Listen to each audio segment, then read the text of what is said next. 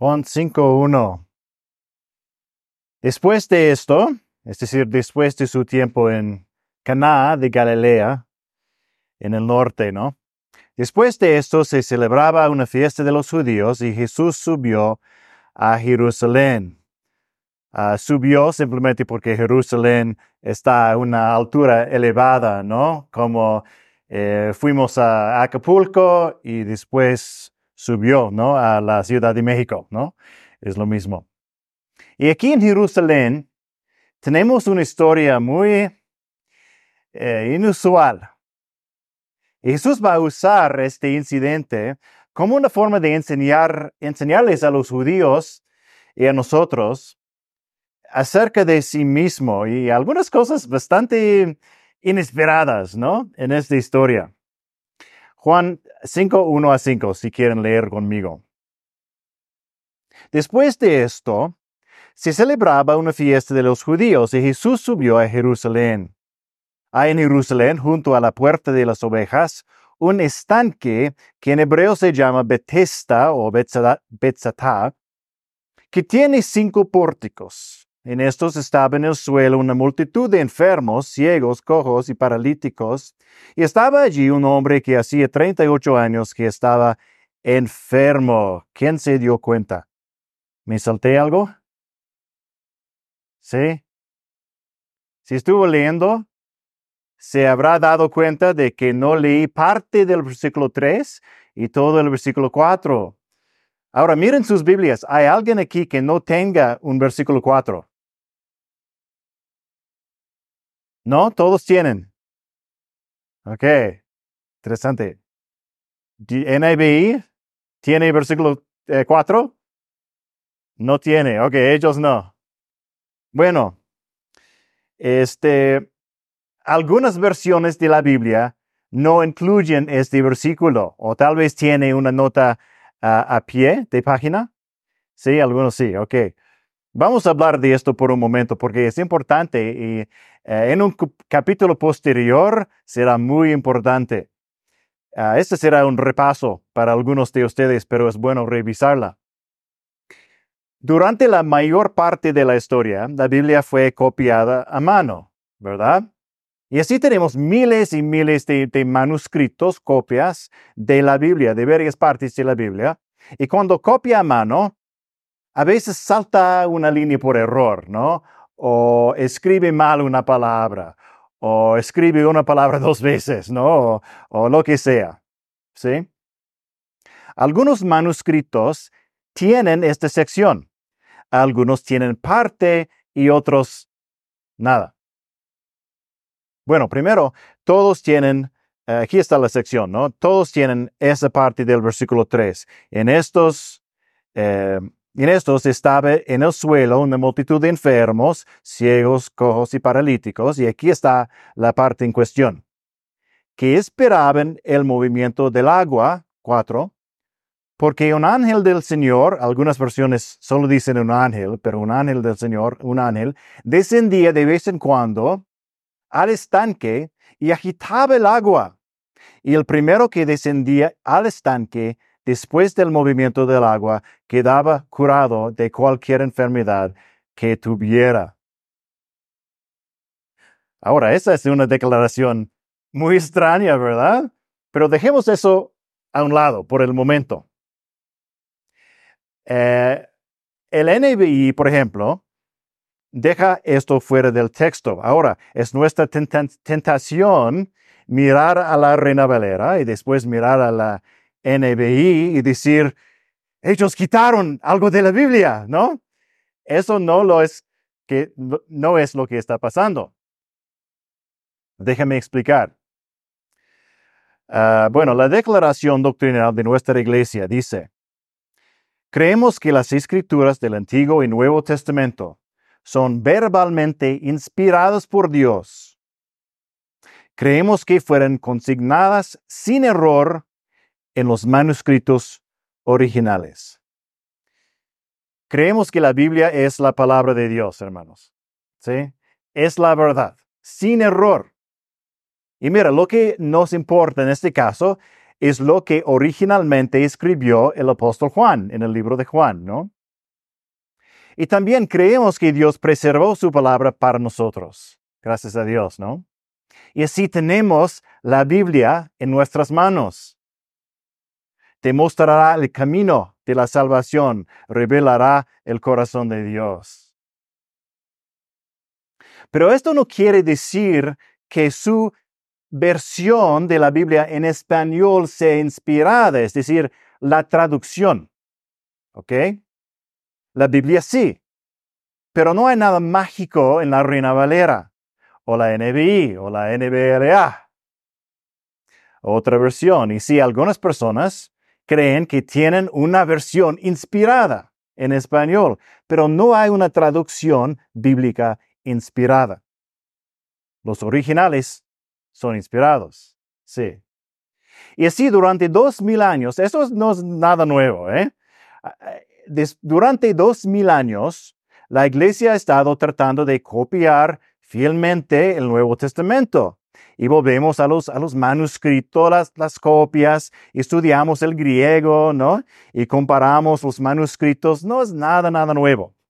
Ah, por ejemplo, Jerónimo y Agustín discutían sobre estas cosas más de mil años antes de que existiera la Reina Valera.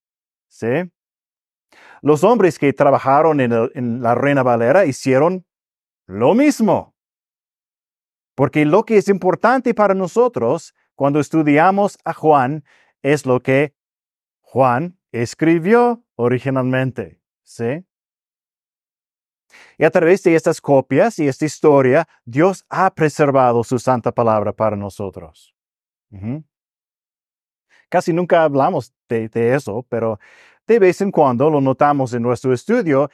Y escucha, si todos leemos nuestras diferentes versiones de la Biblia, todos tendremos el mismo Jesús, ¿no? El mismo camino a la salvación, los mismos valores. Y bueno, hay algunas versiones que fueron cambiados intencionalmente, eso es algo diferente, ¿no? Como la versión de los testigos de Jehová, la traducción del Nuevo Mundo.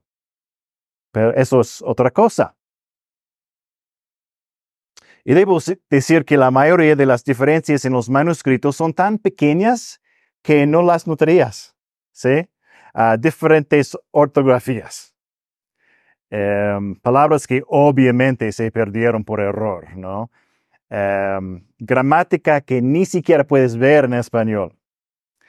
Ah, Jesucristo en lugar de Cristo Jesús. ¿Sí? Entonces, ¿qué pasó en el texto de hoy? Brevemente, las primeras copias del Evangelio de Juan que tenemos no incluyen esa parte. ¿Ok?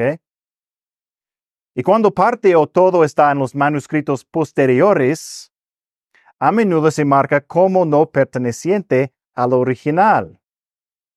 Entonces, cronológicamente, parece que no fue sacado, sino puesto. ¿Sí? ¿Pero por qué? ¿Cómo? Bueno, probablemente algo como esto. Un escriba probablemente agregó un comentario, una explicación en el margen. Muchos, muchos, muchos años después, otro escriba estaba copiando este texto y vio la nota en la margen. Ahora, a veces un escriba se saltaba algo en el, texto por error y lo agregaba en el, el margen, ¿no? Entonces el segundo escriba no está seguro. ¿Pertenece esto o no? ¿Qué haces? ¿Sí? ¿Es, esto solo un comentario o una parte original del Evangelio? Normalmente, los escribas nunca querrían perderse algo de la Santa Palabra, ¿verdad? Y así se añadió al texto. Es mejor incluirlo si no estás seguro. ¿Sí? Y así cuando miramos todos los manuscritos del Nuevo Testamento es como un rompecabezas que con algunas piezas extra, ¿no? No nos falta nada del Nuevo Testamento, pero hay algunas piezas extra y estudiamos para ver si pertenecen o no. pero eso es muy raro, muy raro. Entonces, de la evidencia, no creo que esto fuera originalmente parte del texto. Y la mayoría de los académicos están de acuerdo. Parece bastante claro que se agregó mucho más tarde. Pero de nuevo, eso no cambiará en absoluto los puntos principales de este capítulo, ¿no? Pero hablaremos un poco sobre el, movimiento del agua más adelante. Bueno, una cosa más curiosa, curiosa antes de llegar a, a nuestra historia. Versículo 2. El versículo 2, 5.2. Aquí tenemos el estanque de Bethesda con cinco pórticos. Áreas planas, planas con techo para sentarse o, caminar alrededor del estanque, ¿no? Pórticos. Es difícil imaginar la forma de estos cinco pórticos. Eh, durante mucho tiempo los arqueólogos no pudieron encontrar este lugar porque cinco lados te hacen pensar en un pentágono, ¿no? Pero los arqueólogos creen haber encontrado esa zona, todavía se pueden ver algunos de los pórticos. ¿Le gustaría verlas? ¿Sí? ¿No? Porque tengo una foto. Ok. Ah, casi no pueden ver, perdón. Pero están ruinas. Puedes ver un poquito piedra aquí. Eso es como el, el parte central del, del, estanque. Bueno, no puedes ver muy bien, pero una maqueta como puedes ver más o menos este, cómo se veía. Y ya tiene sentido, ¿no? Cinco pórticos. A ver, uno, dos, tres, cuatro, cinco. Oh, cinco pórticos. ¿Pueden ver o no? Más o menos, ¿eh? Uno, dos, tres, cuatro, cinco. Ahora tiene sentido, ¿no? Cuando dice cinco lados, pero cinco pórticos, ¿no? Era un estanque, como un tanque para recoger agua de, lluvia, y podría abrir las tuberías para ah, suministrar agua desde el estanque superior, aquí, al eh, estanque inferior, y el agua eh, de un estanque a otro haría que el agua se, se movía, ¿no? Esta es una, bonita escena que retrata Juan. Hay en Jerusalén, junto a la puerta de las ovejas, un estanque que en hebreo se llama Betesta, que tiene cinco pórticos. Escribe como un, un testigo ocular, ¿no? Que ha visto este lugar. Pero nota una palabra. Hay.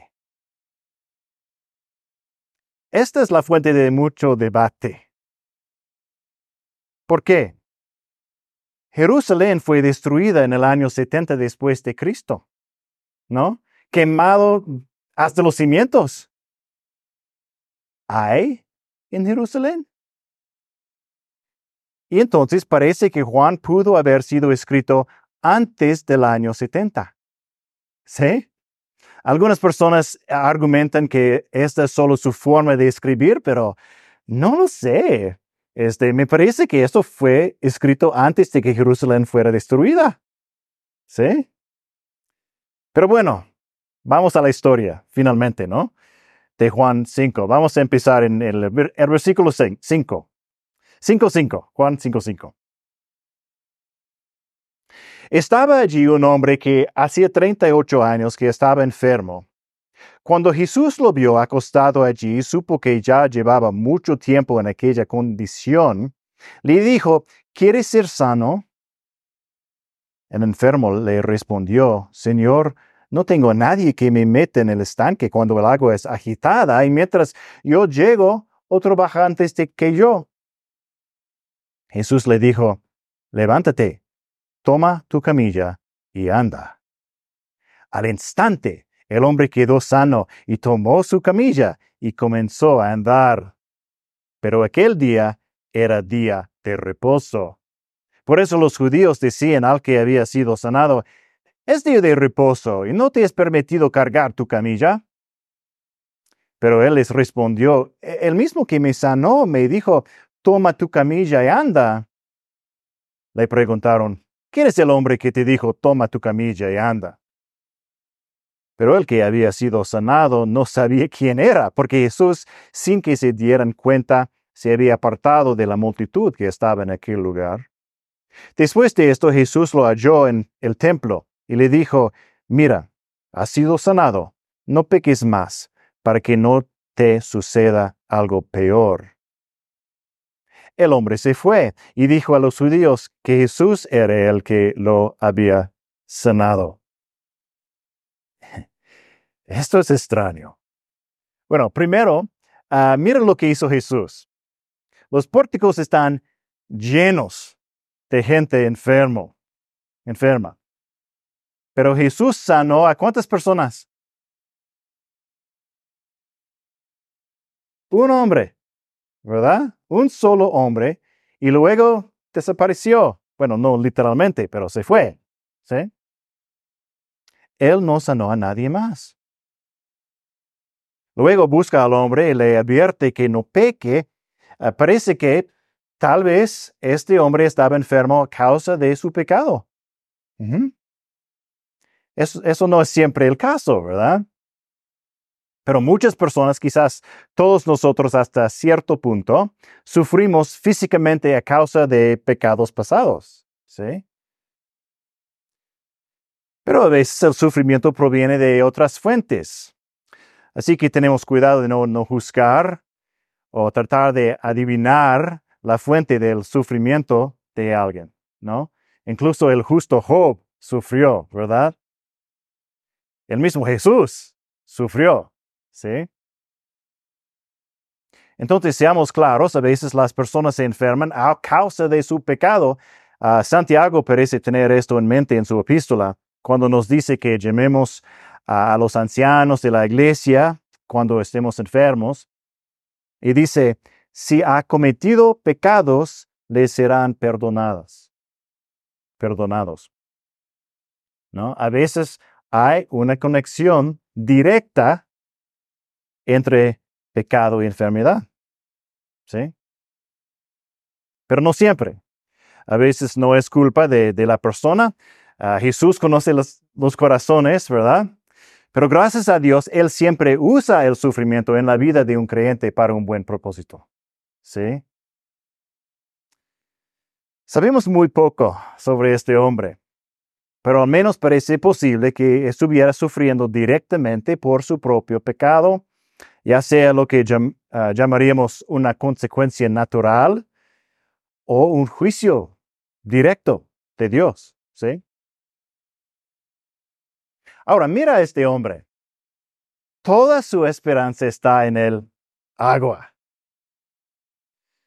Si hubo un ángel o, lo que creo que es más probable que fuera una superstición, aquí está el Hijo de Dios parado directamente frente a él. Su fe está en lo incorrecto. Y ha estado allí durante mucho tiempo. Nunca le pidió a Jesús que lo sanara. ¿Sí? Ninguna expresión de fe en Dios de este hombre. Jesús lo sana, pero no parece que obedeció a Jesús hasta que fue sanado. Entonces, para mí parece que Jesús decidió sanar a un hombre sin fe. Ni siquiera des- descubre quién es Jesús. ¿No le preguntarías el nombre del tipo? Creo que sí. No hay registro de que buscó a Jesús después de que fue sanado. Jesús buscó a él. Y cuando descubre quién era Jesús, lo informa a los líderes judíos. Informó a los judíos quienes sabía que estaban molestos por lo que Jesús había dicho. No sabemos ah, por qué se lo dijo a los judíos. ¿Estaba denunciando a Jesús o dando un testimonio? No sabemos, es difícil estar seguro. Pero él no agra- agradece a Jesús ni lo adora, simplemente regresa corriendo a los líderes judíos. no quiero calumniar a este hombre, podría eh, encontrarlo en el cielo algún día, ¿no? Y eh, no quiero tener que disculparme. Quizás este hombre finalmente creó, em, pero no hay indicios de eso aquí. Simplemente no leemos acerca de ninguna fe en este hombre. Pero Jesús lo sanó, no solo por su misericordia y compasión, sino para también enseñar lo que veremos en el resto del capítulo 5. Y por cierto, gracias a Dios que Jesús sana y da vida cuando aún somos pecadores. Amén. ¿Y notaron que Jesús no le dio lo que pidió?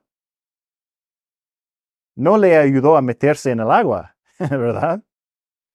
Le dio lo que necesitaba, no lo que pensaba que necesitaba. Dios es bueno para darnos lo que necesitamos cuando pedimos las cosas equivocadas.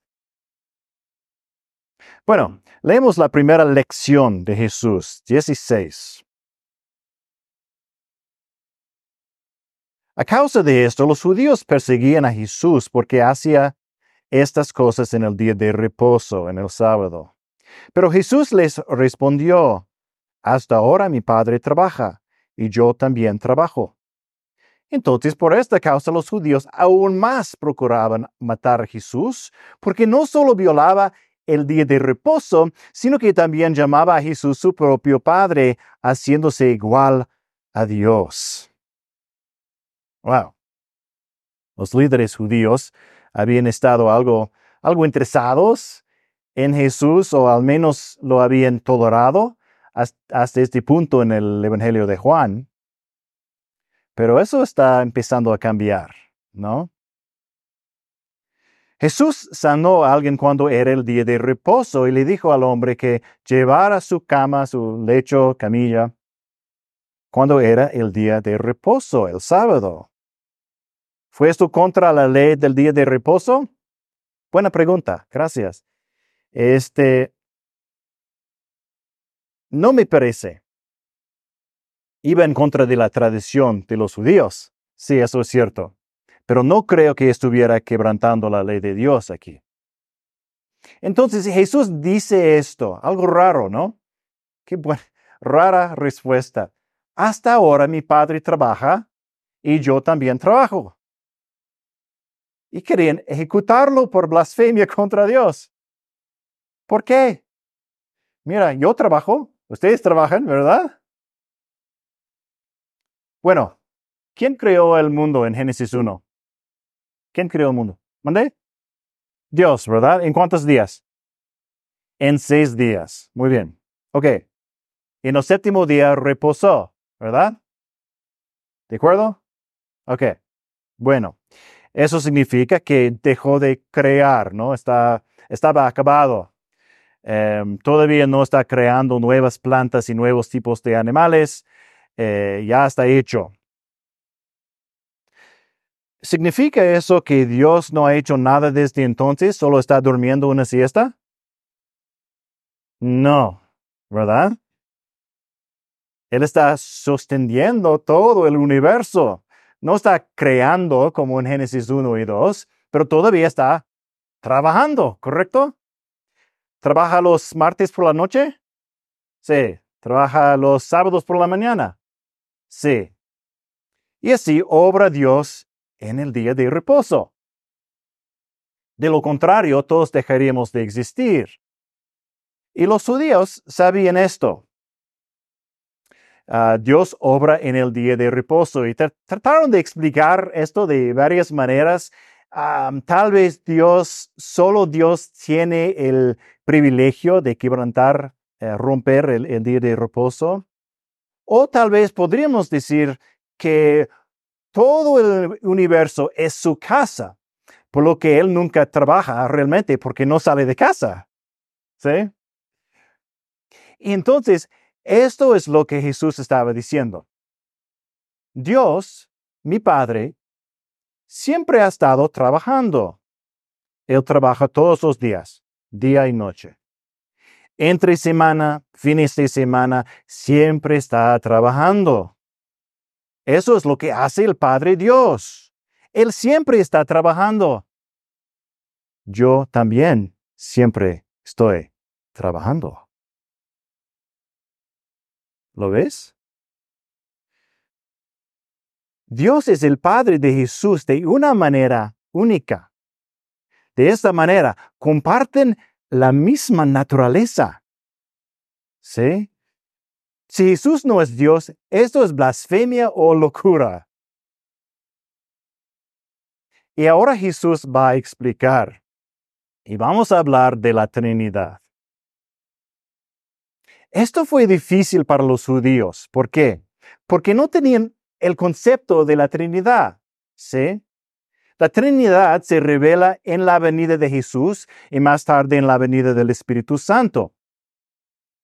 Y hablaremos del Espíritu más adelante en nuestro estudio del Evangelio.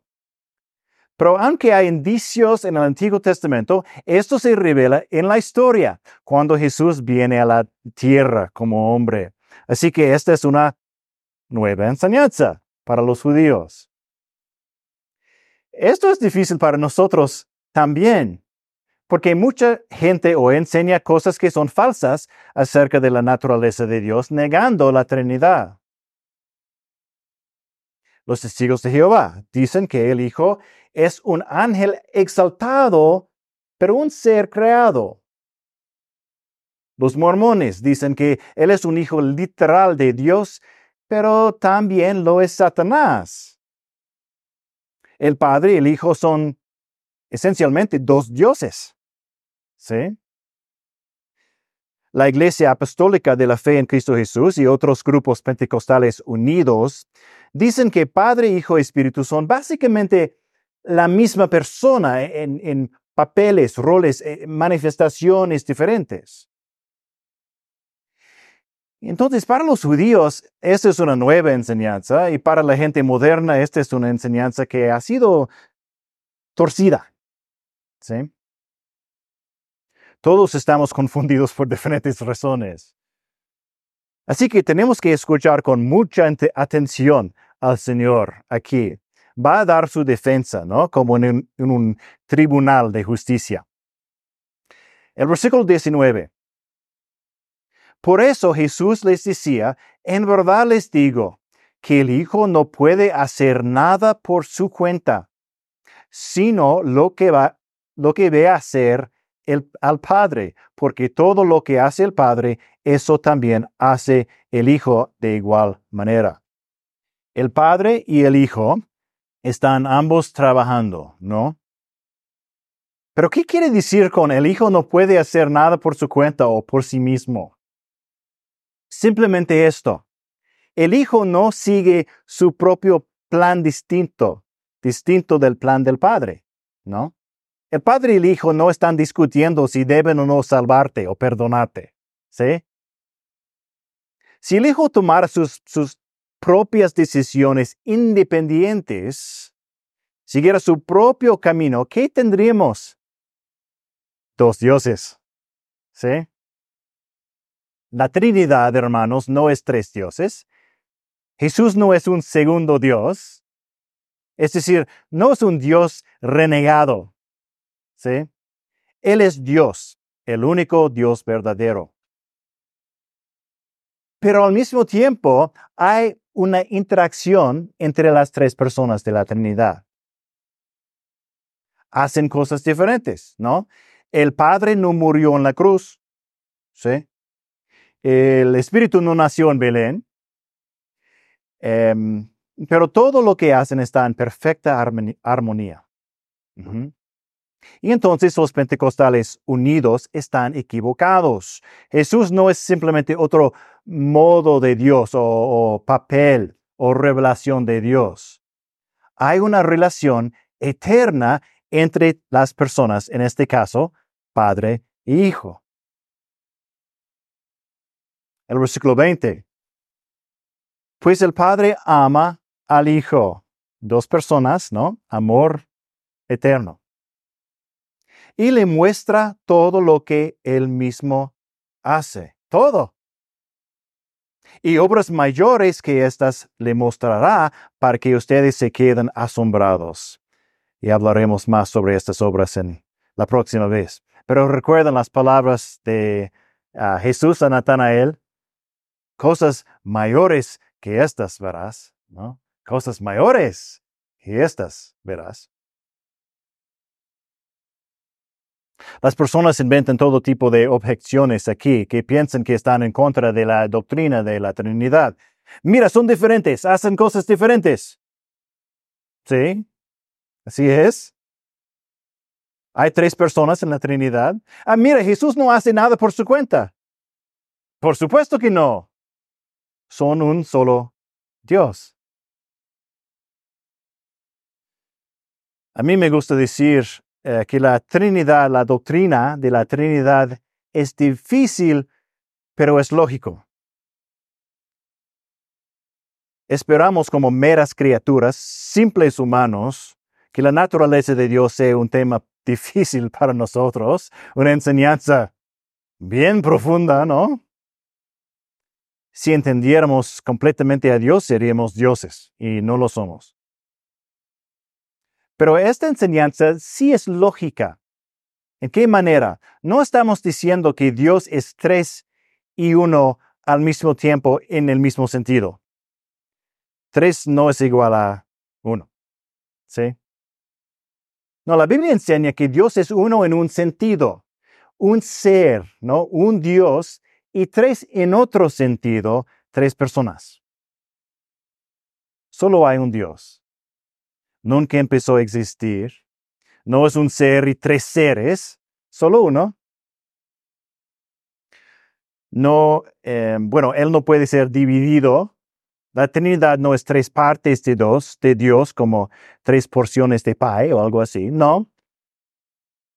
Él es Dios. Punto. Pero la palabra de Dios nos enseña sobre el Padre, el Hijo el Espíritu Santo. Un ser, tres personas. Los tres interactúan. el padre ama al hijo, ¿no? El hijo obedece al padre. El hijo envía el espíritu. Y así Jesús lo explica cuidadosamente, ¿no? Si hubiera dicho, buenos días, soy Dios, em, sin ninguna enseñanza, ¿qué hubiera pasado? Eh, bueno, es posible que lo hayan apedreado inmediatamente o que han pensado que estaba afirmando ser el Padre. Pero Jesús no es el Padre. ¿Sí? Él es el Hijo, pero sin duda, Él es Dios. Es imposible decir que Jesús es un simple hombre, simplemente otro profeta, ¿no? Como cuando lees este capítulo. Él es diferente a los dioses falsos también, ¿no? Estuvimos en nuestra historia justo afuera de las murallas de Jerusalén, afuera de la puerta de las ovejas, y hay evidencia de que aquí se adoraba a un ídolo. Déjame hablarte de Asclepio. Asclepio. Se imaginaba que Asclepio era un dios de la curación y llevaba consigo un bastón con una serpiente en él. ¿Alguna vez has visto esto? ¿Sí? De ahí viene ese símbolo de Asclepio. ¿Por qué una serpiente? Un mito contó esta historia. Una serpiente susurró una vez en sus oídos, brindándole todo el conocimiento secreto de hierbas curativas y tratamientos. Y de hecho, Asclepio incluso aprendió el conocimiento secreto de resucitar a los muertos. Es uno de los mitos. Su culto estaba relacionado con las aguas curativas. Entonces es posible que estos enfermos estuvieron aquí buscando sanación de Asclepio. Tal vez, tal vez no, pero este era un culto muy conocido en este momento, ¿sí? Y eso podría explicar por qué Juan no explicó más en su evangelio si el versículo 4 no, no es original. creo que las personas que lean acerca de la curación de Jesús habrían sabido acerca de Asclepio y las aguas supuestamente curativas. De hecho, los arqueólogos han encontrado un templo dedicado a Asclepio justo al lado de este estanque. Jesús no es como Asclepio, ni ningún dios falso, ni ningún otro ser humano. Escucha lo que Jesús dice a continuación y mantén en mente el mito de Asclepio por el momento. El sanador que supuestamente podría resucitar a los muertos con el conocimiento de la serpiente. Estamos en el versículo 21.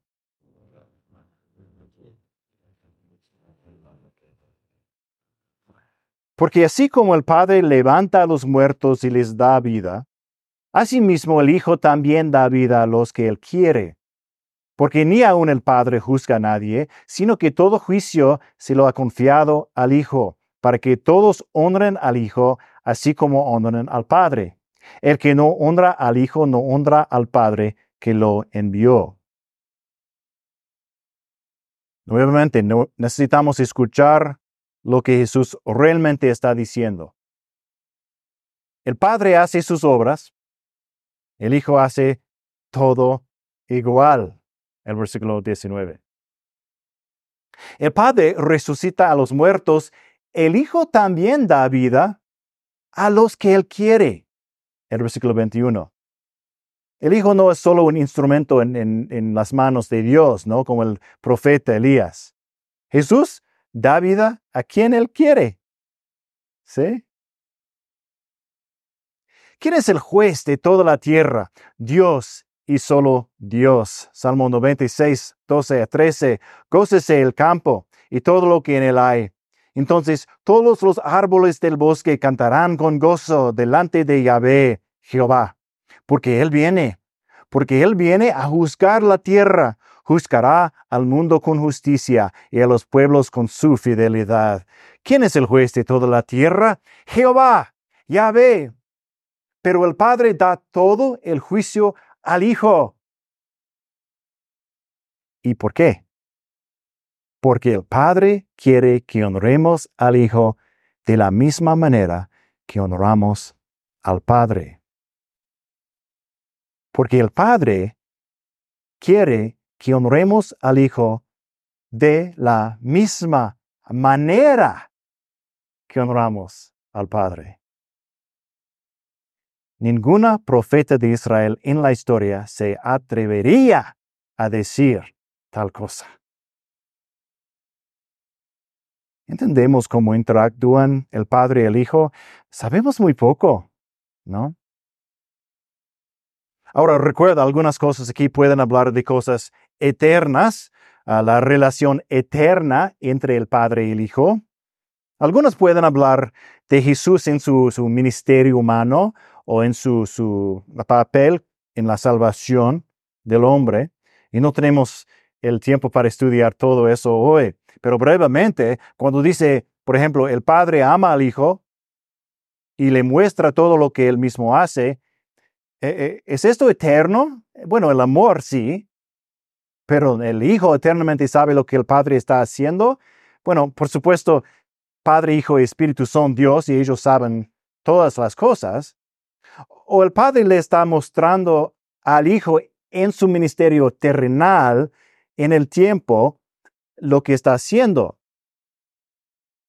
Lo que sí sabemos sin duda es que el Padre y el Hijo están completamente abiertos el uno al otro.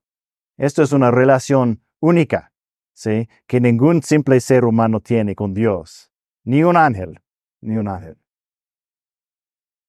Entonces, ¿de cuántas maneras diferentes dijo Jesús que Él es Jehová Dios? Él resucita a los muertos cuando quiere. Él juzga a los seres humanos. Es honrado, adorado como Dios. Él hace lo que el Padre está haciendo. ¿Quién es este hombre?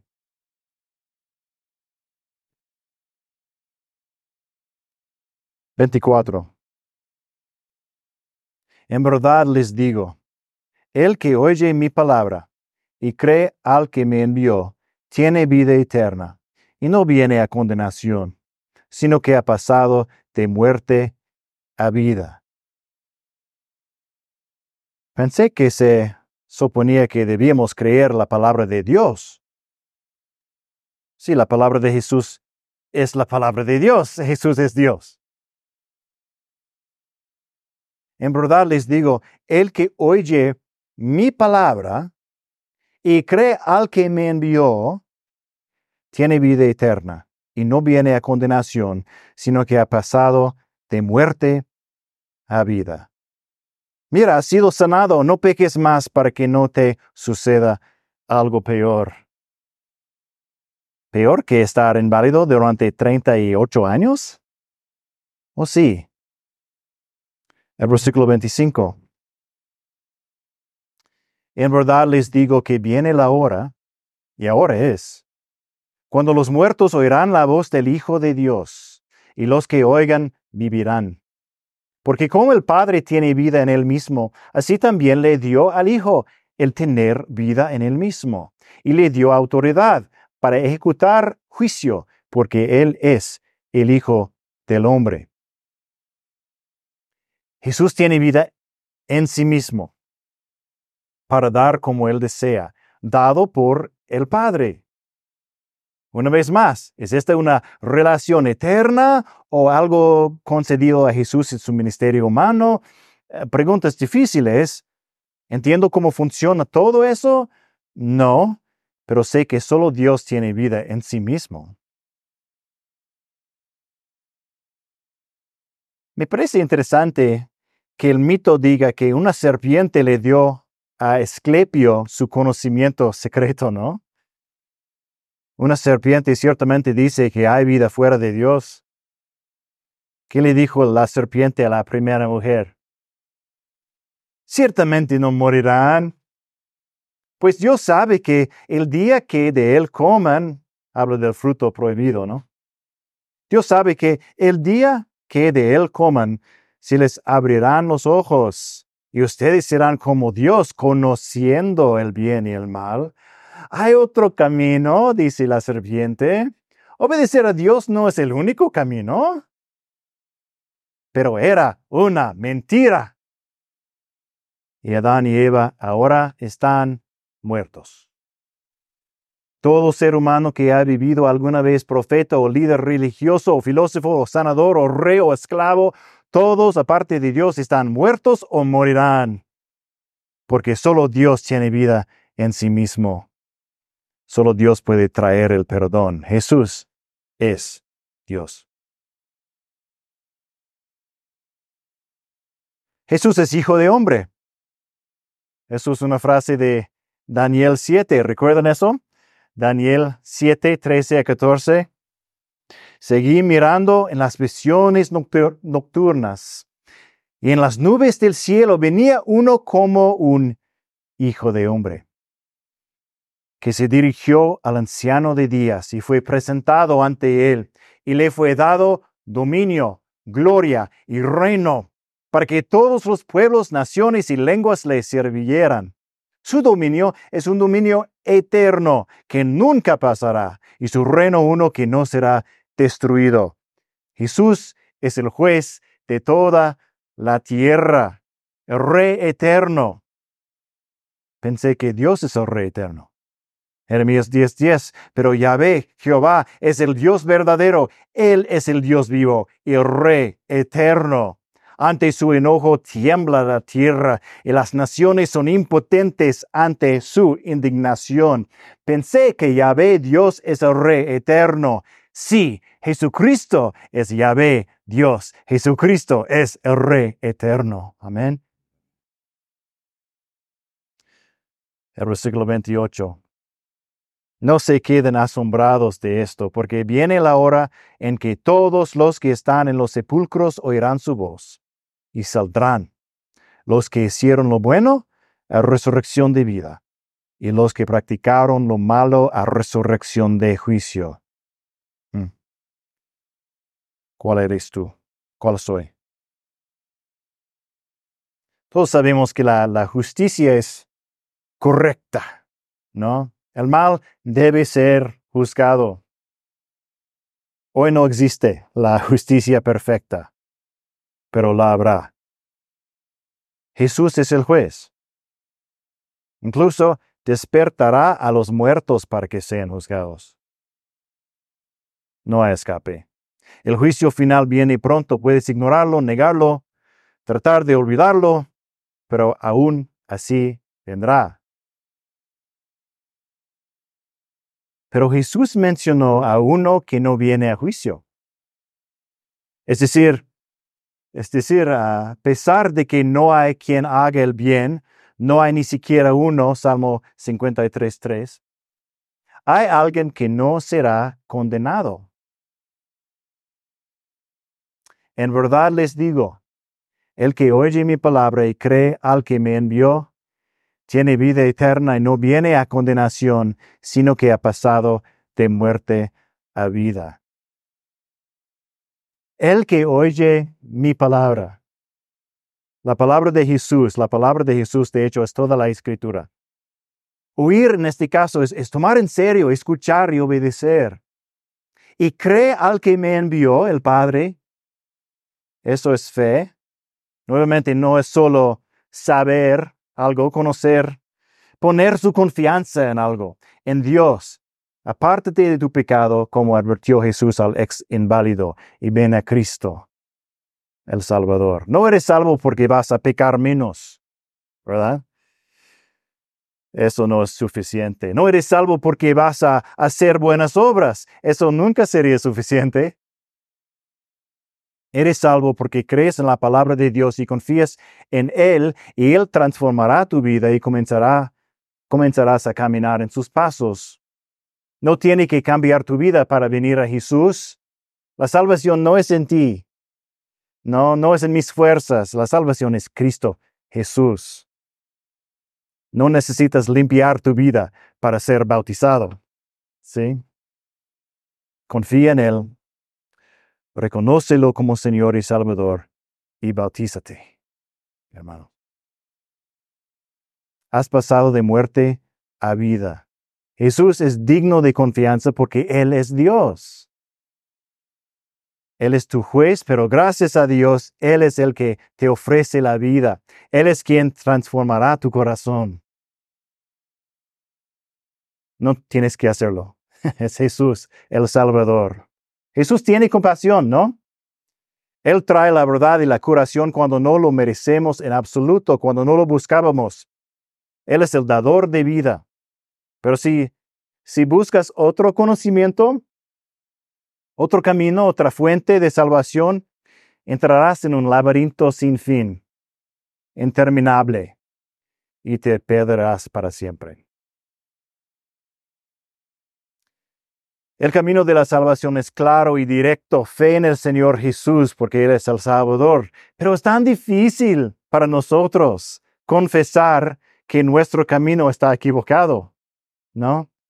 Que no podemos hacerlo solos, que no tenemos las respuestas, que estamos viviendo nuestras vidas de una manera perversa. Es difícil para nosotros decir que Jesús es el único Señor y Salvador. Dijo Jesús, estrecha es la puerta y angosta la senda que lleva la vida, y pocos son los que la hallan. Mateo 7, 14. Pero Él es el Salvador y Señor. Y estamos asombrados de Él. Qué poderoso y maravilloso Salvador tenemos, ¿no? Buscando y salvando a los, perdidos, proporcionando escape del juicio y de la condenación. Y la próxima semana Jesús termina esta parte de su enseñanza y vamos a unir todo junto. Solo estamos a mitad del camino. No querrás perderte la siguiente parte, ¿no? Podría decir eso cada semana, ¿no? Pero eh, esta vez sé lo que viene. Bueno, Oremos.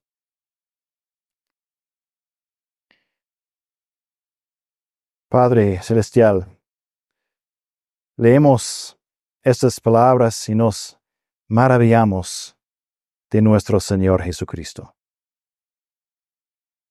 Gracias por enviar un juez que también es un Salvador. Él es la fuente de la vida. Que toda nuestra fe y confianza esté en Él hoy. Abre nuestros corazones para aprender más sobre el Hijo de Dios en los días y semanas venideros. Qué privilegio, Señor. Oramos en su nombre, el nombre de Jesucristo. Amen.